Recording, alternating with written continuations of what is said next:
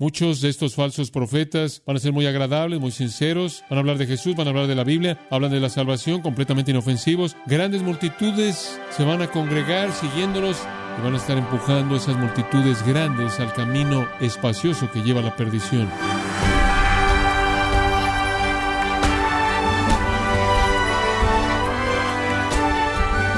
Le damos la bienvenida en esta edición de su programa Gracias a vosotros con el pastor John MacArthur. A veces una simple prueba como leer si la leche está dañada nos ayuda a evitar que nos enfermemos. Pero cuando se trata del alma y los falsos maestros que la dañan, ¿qué tipo de prueba debe hacerse para poder identificarlos? Más aún, ¿qué tan entrenado está usted para identificarlos? John MacArthur le muestra hoy el tipo de palabras y acciones que caracterizan a los falsos maestros, parte de la serie El Camino al Cielo, en gracia a vosotros. Mateo 7, versículos 15 al 20. Guardaos de los falsos profetas que vienen a vosotros con vestidos de ovejas, pero por dentro son lobos rapaces. Por sus frutos los conoceréis. ¿Acaso se recogen uvas de los espinos o higos de los abrojos? Así todo buen árbol da buenos frutos, pero el árbol malo da frutos malos. No puede el buen árbol dar malos frutos, ni el árbol malo dar frutos buenos. Todo árbol que no da buen fruto es cortado y echado en el fuego. Así que, por sus frutos los conoceréis. La fuerza del texto se concentra en la primera línea. Guardaos de los falsos profetas. En nuestra vida todos vivimos una tragedia increíble. Esa tragedia ha llegado a ser conocida simplemente para la historia humana como Jonestown. Y si alguien llegó a necesitar una ilustración de un falso profeta, Jim Jones ciertamente provee esa ilustración, porque podemos ver en él la naturaleza, la enseñanza, el estilo de vida, la estrategia de un falso profeta. En un libro que fue publicado titulado Engañado, el escritor habla acerca del fenómeno de Jonestown. Tomará años para desenredar el misterio de Jonestown. No hay estadísticas de la gente a quien se le lavó el cerebro y fue engañada por el reverendo Jim Jones. No existen registros que nos den nombres, direcciones y perfiles de personalidad de aquellos que vinieron a la iglesia cristiana del templo del pueblo y se quedaron para morir. El rompecabezas debe ser armado parte por parte a partir de el puñado de desertores y parientes que sobrevivieron a los muertos. Le pregunté a cada una de las personas que describieran su trasfondo religioso, esperando probar que los convertidos a la versión falsa de la fe cristiana de Jones quizás no habrían sido engañados si hubieran sido expuestos a alguna versión de la fe cristiana verdadera cuando eran niños. No obstante, descubrí que fueron expuestos a la verdad cristiana cuando fueron niños. De hecho, en una entrevista larga con Tim Stoen, encontré mi primera respuesta a mi pregunta. Tim llegó a ser en un momento de su vida el segundo hombre más poderoso en el templo del pueblo. Tim tiene un título de abogado de la Universidad de Stanford y sirvió como el abogado asistente para el distrito de San Francisco hasta que renunció para ir a Johnstown en 1977. Tim dejó la secta el año pasado y trabajó de manera incansable hasta ese sábado terrible en noviembre para que su hijo Juan Víctor, de seis años de edad, fuera alejado de Jones y de la jungla. Según relatos de testigos oculares, el pequeño John John se encontró muerto junto al cuerpo de Jones. Yo fui criado en un hogar cristiano, me dijo. Mis padres eran fundamentalistas, miembros de la Asociación General de Bautistas Regulares. Fui a la escuela dominical y a la universidad toda mi vida como joven. Asistí a Wheaton College, una universidad cristiana prominente evangélica en Illinois, y estuve involucrado en el liderazgo de los alumnos. Cuando me mudé a California, me uní y asistí de manera regular a la primera iglesia presbiteriana en Berkeley. Durante dos años fui el presidente de Sus Corintios, un grupo de adultos de profesionistas y de hombres de negocios. Admiré y respeté a sus pastores evangélicos, sin embargo preocupados por la sociedad. Estuve asistiendo primera presbiteriana y el templo del pueblo hasta que me uní al personal de Jim Jones. Jim Mills, otra víctima, durante siete años fue un miembro del templo, uno de los escritores de Jones y un miembro de su comisión de planeación, y dijo, asistí o enseñé en mi educación cristiana en la iglesia en la que estuve desde mi niñez. Cuando tuve 18 años de edad, fui el líder del club de los jóvenes que tuvo más de 50 jóvenes ahí y tuve a 22 adultos trabajando bajo mi supervisión. Podía darle usted yo una respuesta de la Biblia para cualquier pregunta. Conocía la Biblia al derecho y al revés. En un punto en mi vida, el ministro trató de enviarme a la universidad para convertirme en un obrero bíblico y estaba yo muy dedicado a la iglesia. Wayne Patilla, quien fue el guardaespaldas personal y chofer, creció en una escuela dominical nazarena. Su esposa, y miembro de muchos años de la secta, creció en una iglesia carismática y asistió a la escuela dominical y a la iglesia de manera regular. Bonnie Tillman, quien por seis años fue una miembro del templo, fue la hija de misioneros de Asambleas de Dios a Brasil y asistió a la Universidad Betania, una iglesia luterana en Minnesota. Carolyn Moore fue presidente de su grupo de jóvenes metodistas y ella y su hermana Annie fueron hijas de un ministro metodista y ambas sirvieron como ayudantes íntimas de Jones y ambas murieron en Guyana. Esa es una muestra de las primeras tres páginas del libro. Estas personas fueron personas creadas en un ambiente cristiano, sin embargo la sutileza del hombre engañó a cada una de ellas. Así es el engaño de los falsos profetas. Y esa es la razón por la que nuestro Señor dice, guardaos. No son descubiertos de manera superficial. El escritor del libro engañado, al tratar de darnos el por qué es que la gente siguió a Jim Jones, llegó a las siguientes razones. Él sabía cómo inspirar esperanza. Él estaba comprometido con la gente en necesidad. Él aconsejó a prisioneros y a delincuentes juveniles. Él comenzó con un centro de reubicación laboral. Él abrió casas de asistencia para los retrasados. Él tuvo una clínica de salud, él organizó un centro vocacional de preparación, él proveyó ayuda legal gratuita, él fundó un centro comunitario, él predicó acerca de Dios, él inclusive dijo que echaba fuera demonios, hacía milagros y sanaba. Pero por otro lado, vemos todas las marcas de un falso profeta. Él se promovió a sí mismo mediante el uso de celebridades, un medio muy común para que los falsos profetas adquieran credibilidad. Él manipuló a la prensa. Él quiso ciertas historias favorables. A él le gustaba mucho quedar bien con la prensa. Él pretendió ser un cristiano, él ofició, en una iglesia de los discípulos de Cristo, habiendo sido ordenados por ellos en 1964. Él usó el idioma y las formas de la fe para adquirir su poder. Él usó una apariencia fundamentalista pentecostal y siempre habló con términos bíblicos. Él hacía que su congregación cantara y diera testimonios de cómo Él los había sanado milagrosamente y podría añadir que más adelante se descubrió que Él supuestamente estaba sanando cáncer y Él hacía que la gente tosiera y sacara su cáncer y la mostraba ante la gente y se descubrió que eran partes con sangre de pollo que estaban siendo usadas con personas ahí en la congregación. Él creó una comunidad pseudocristiana cálida, amorosa, sin Cristo. Él demandó lealtad absoluta y total. Él reemplazó a Jesús como la persona que tenía la autoridad y llegó al punto de decir que Él era Jesús. Él usó la Biblia citándola con mucha frecuencia, pero pervirtiéndola para alcanzar sus propios fines. Él regaló regalos ungidos, bendiciones de milagros, prendas de oración y siempre demandaba dinero a cambio de esto, otra estrategia usada por muchos falsos profetas. Él estaba metido en eso por el dinero, él estaba totalmente consumido con una preocupación hacia el sexo y no solo el sexo de una manera pecaminosa, sino sexo de una manera pervertida. Él mentía, constante continuamente acerca de todo. Ese es Jim Jones. Sin embargo, en todo eso, él fue tan engañoso que él engañó a todo mundo, desde la señora Jimmy Carter hasta mil personas que terminaron como cadáveres en una jungla en Guyana.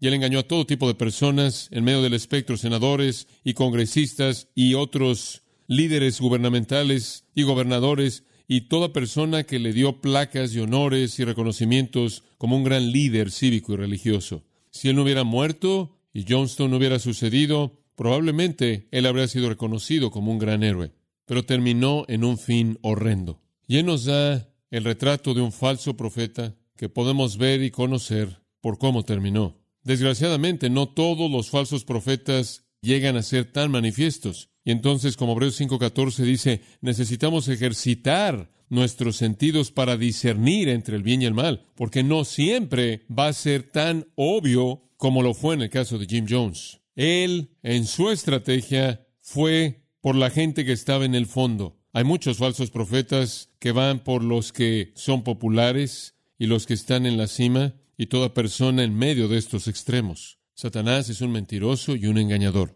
y también lo son sus emisarios, y se transforman a sí mismos en aquellos que se disfrazan como ángeles de luz. Jim Jones no es el único, y él no es el último. Jesús dijo, se levantarán falsos profetas y falsos cristos, y con grandes señales y maravillas engañarán a muchos. Y Judas escribió que vendrían ciertos hombres infiltrándose de manera encubierta, convirtiendo la gracia de Dios en libertinaje. Siempre los hemos tenido, siempre los tendremos. Él simplemente es un ejemplo. Y por cierto, no todos van a ser exactamente como Él en su modus operandi. Él estaba concentrado en los de abajo, algunos están concentrados en alcanzar a los de arriba. La manera en la que ejerció su autoridad fue más bien abierta y obvia, algunos son mucho más sutiles que eso. Su estrategia fue externamente vil y sucia, algunos son muy limpios y parecen ser casi virtuosos, vienen en todo tipo de paquetes, pero el corazón es siempre el mismo, es el corazón de un diablo.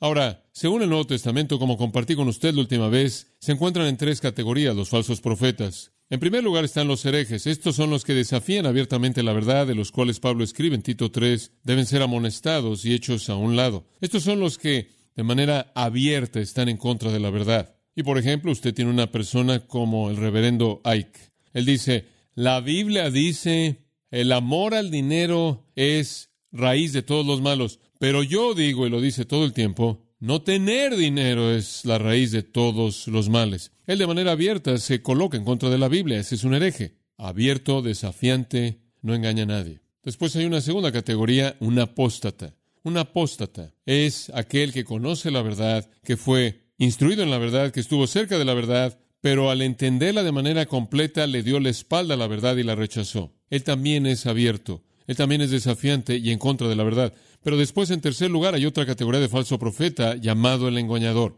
Y este es el que nunca viene en contra de él, que no acepta el hecho de que él es un hereje, que no va a reconocer la apostasía, pero uno que engaña. Uno que es el lobo con el atuendo de pastor, uno que viene encubierto, como Judas lo dice, sutil, quizás, como Jones al final, descubierto, quizás no, y están en la encrucijada de la vida. Están en la encrucijada de decisiones, están cuando la humanidad está lista para tomar la decisión entre la puerta estrecha y el camino angosto que lleva a la vida, la puerta ancha y el camino espacioso que lleva a la perdición, y mientras que el Espíritu de Dios llama a los hombres a la puerta estrecha, los falsos profetas los empujan al camino espacioso que lleva al infierno.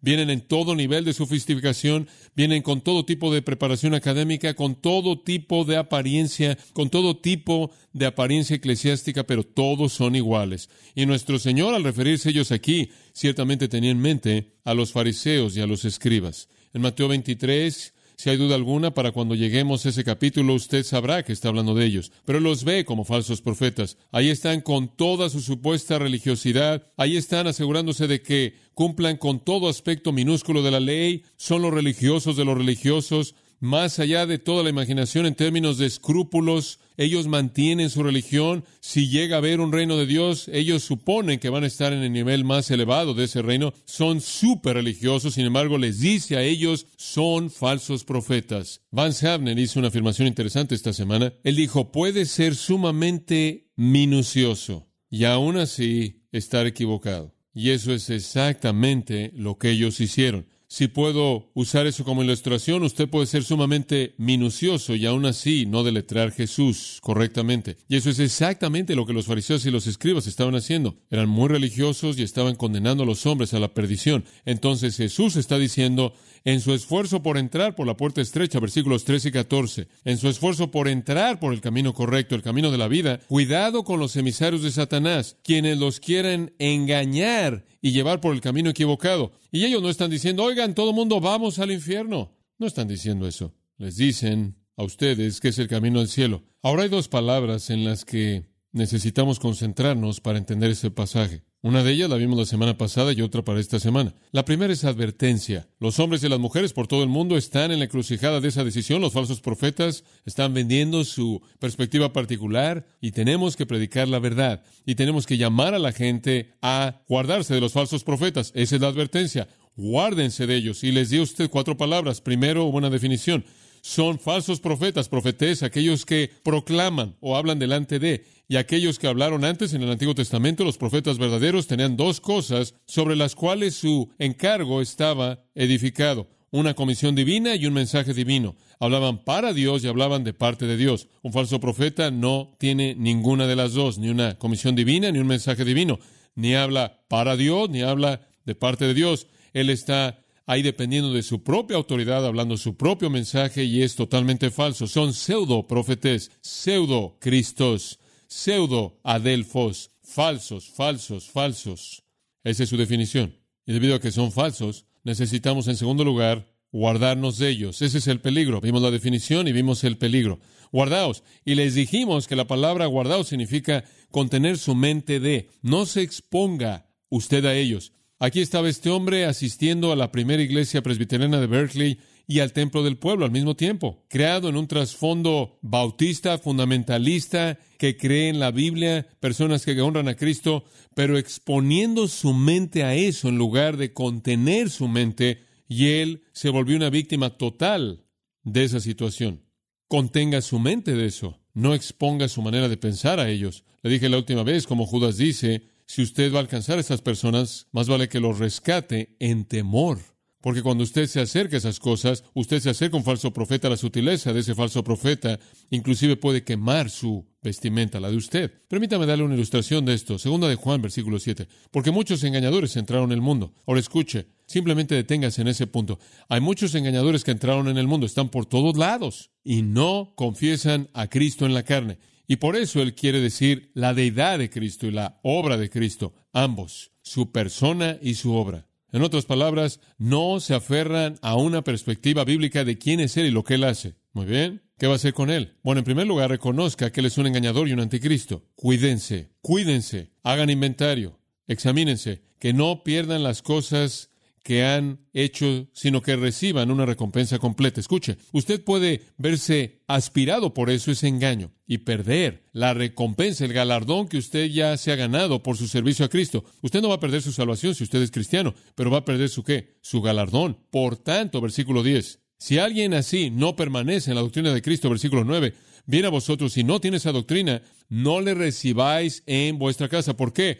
Porque usted no quiere que su mente se exponga a eso y ni siquiera le diga que te vaya bien. Y eso significa que tengas un buen día, que tengas buen viaje o lo que sea, lo que sea. Buena suerte, que te vaya bien, lo que sea, nada. No le digas una palabra a él, porque si lo haces, le estás deseando que le vaya bien, eres un participante de su obra mala. El punto es que Juan está diciendo que el hombre es tan vil y tan miserable y tan anticristo y tan engañoso, ni siquiera le abras tu puerta y le dejes entrar ahí. Ahora, usted puede tratar con un hereje, e inclusive puede tratar con un apóstata, es un engañador con quien usted no puede tratar sin mancharse por la suciedad de su propia ropa. Sí, pero ¿cuál es su protección? Segunda de Timoteo capítulo 3, creo yo, tiene una buena palabra de la mano con esto. En 2 Timoteo 3 se nos presenta en el versículo 8 a Janes y a Jambres, los dos falsos profetas en la edad de Moisés, y así como Janes y Jambres, así también hay hombres que resisten a la verdad, hombres de mentes corruptas, réprobos con respecto a la fe. Ahora, ¿qué hacemos con estos hombres malos? Bueno, tenemos que reconocerlos. Tenemos que reconocer que van a ser juzgados.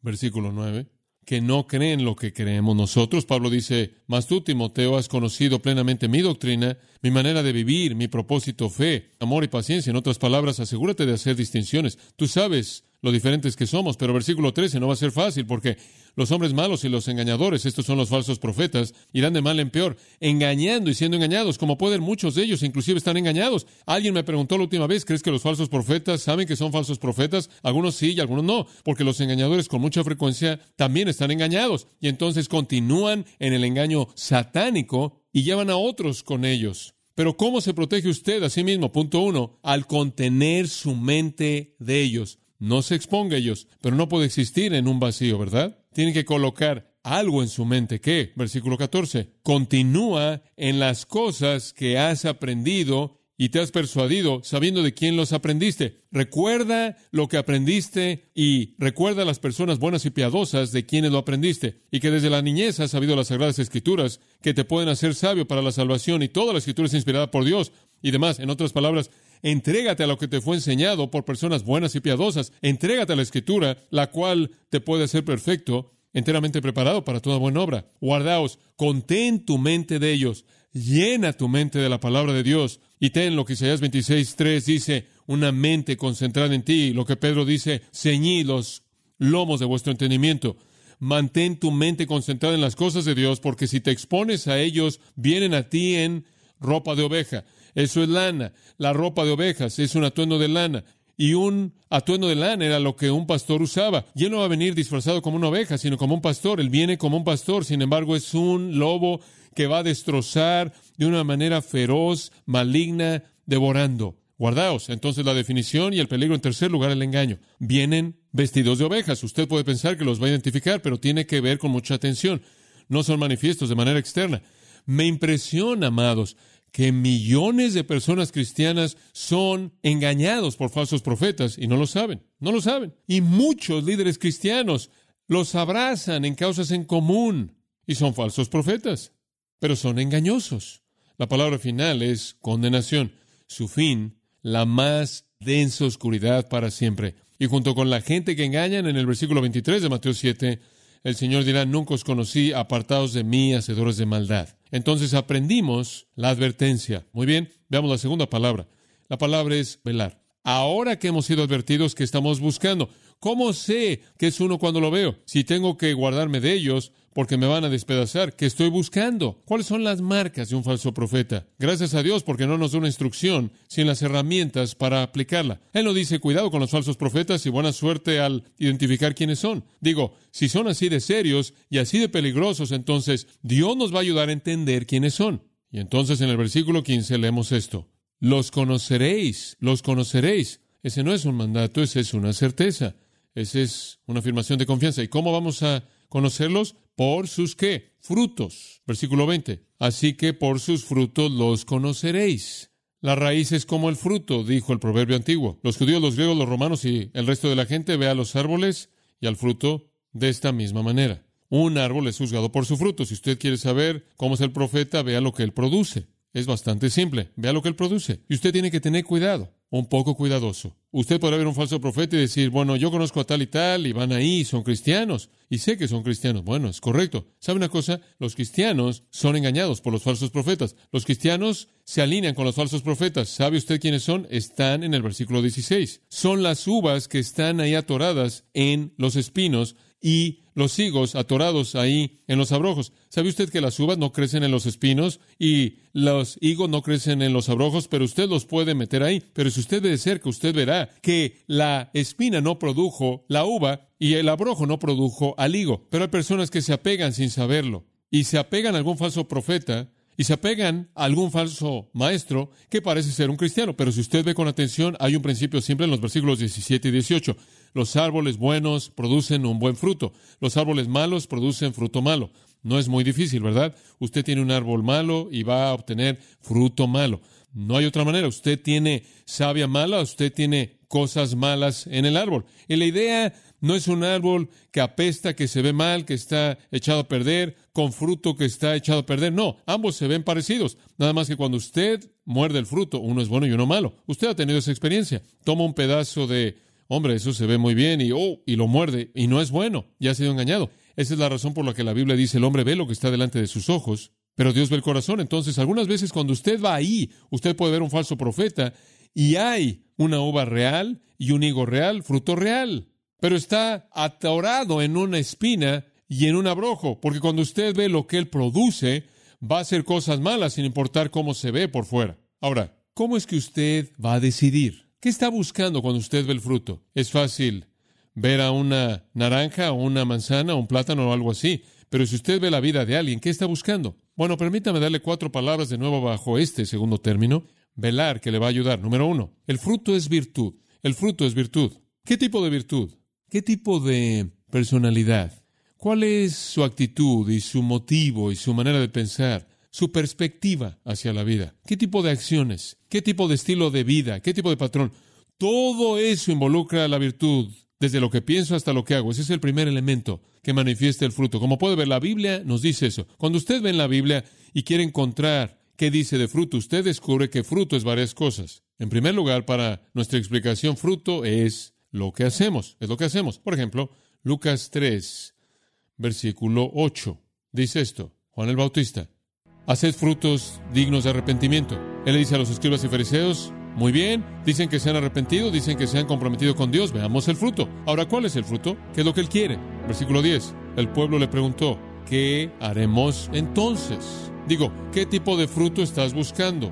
Juan el Bautista, ¿qué es lo que quieres? Versículo 11, Él respondió y les dijo, si tienen dos túnicas, denle uno al que no tiene ninguna. Si tienen algo de alimento, denle al que no tiene nada. Y después un publicano vino para ser bautizado y dijo, Maestro, ¿qué quieres que hagamos? Y él le dijo, no cobres más de lo que debes cobrar. En otras palabras, él está diciendo, el fruto de arrepentimiento es darle algo a alguien en necesidad, no es tomar más de lo que mereces, es una acción. Fruto es la manera en la que vives, fruto es un estilo de vida, fruto es actuar.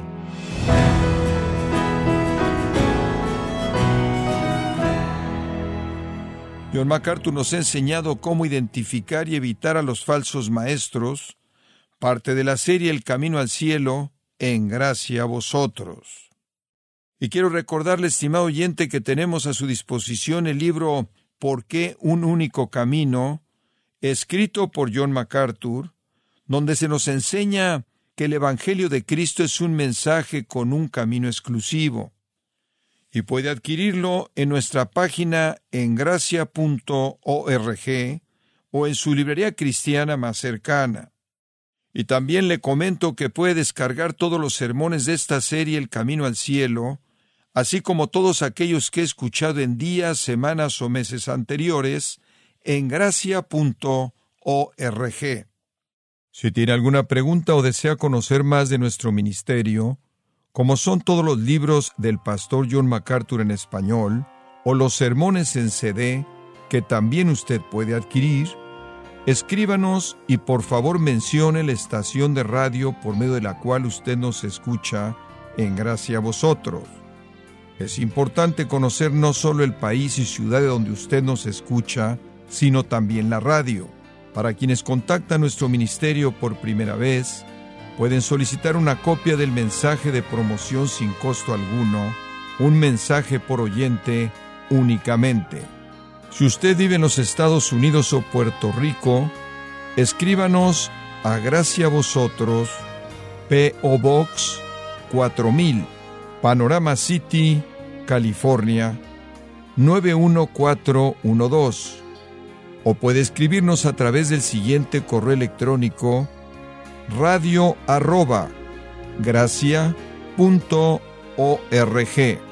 Bueno, en nombre de John MacArthur y el personal de este organismo, queremos darle las gracias por su tiempo y sintonía y queremos pedirle que no deje de orar por este ministerio, como también por la estación de radio por la cual usted nos escucha de lunes a viernes. Este es su amigo Miguel Contreras, invitándola a que sintonice nuestra próxima edición para que juntos continuemos desatando la verdad de Dios un versículo a la vez, no se lo pierda, aquí en gracia a vosotros.